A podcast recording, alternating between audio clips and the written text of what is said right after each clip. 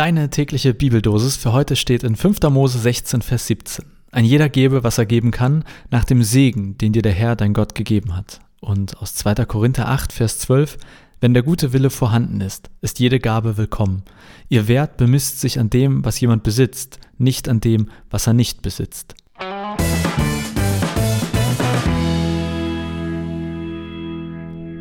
Finde ich Knorke. Finde ich richtig gut. Dufte.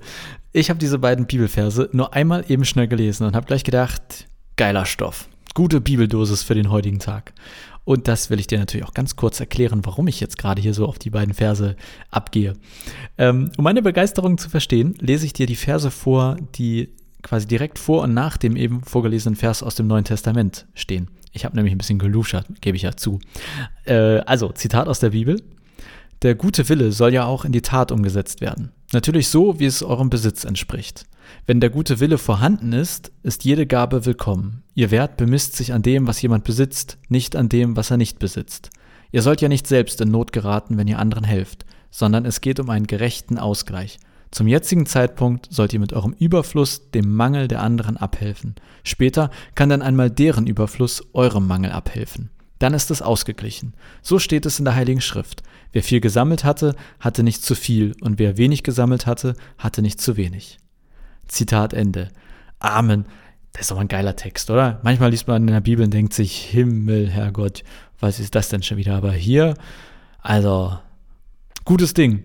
Was mich daran begeistert. Erstens, es geht für mich hier ums Spenden. Und ich lese in diesem Vers, es geht nicht darum, wie viel du spendest, sondern es geht quasi um das Verhältnis deiner Spende zu deinem Besitz. Ich erlebe das hier in Lobbrügge wirklich regelmäßig. Mir fallen da direkt ein paar Leute aus der Gemeinde ein, die wirklich nicht viel haben, aber mit zu den ersten gehörten, die zum Beispiel in unserem Förderkreis Mitglied geworden sind. Oder eine andere ältere Dame, die unermüdlich dabei ist, Spenden einzusammeln und von ihrer kleinen Rente das dann noch aufstockt und zusammen seit Jahrzehnten für tolle Projekte nach Indien schickt. Na gut, die ist nicht seit Jahrzehnten in Rente, aber der Punkt gilt trotzdem. Der Wert deiner Spende bemisst sich nicht an der Höhe, sondern am Verhältnis zu dem, was du besitzt. Deshalb mag ich das auch mit dem Gedanken vom 10% Spenden. Ich habe das früher jahrelang gemacht und ehrlicherweise zuletzt nicht mehr. Deshalb ist diese Bibeldosis für mich heute auch echt nochmal eine Erinnerung, da wieder aufzustocken. Meine Freundin und ich haben das eh schon uns fest vorgenommen. Jetzt also nochmal so ein kleiner Schub, hoffentlich nach der heutigen Bibeldosis.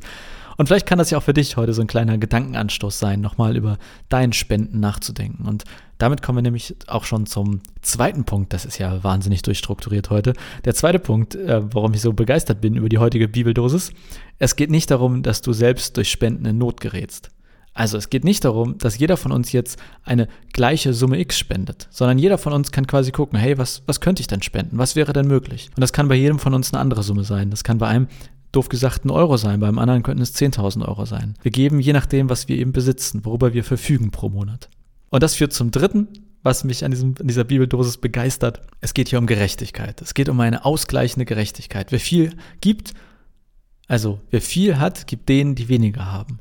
Zitat, zum jetzigen Zeitpunkt sollt ihr mit eurem Überfluss dem Mangel der anderen abhelfen. Später kann dann einmal deren Überfluss eurem Mangel abhelfen. Dann ist es ausgeglichen. Zitat Ende. Und ich denke mir, wie krass einfach eigentlich Gerechtigkeit wäre.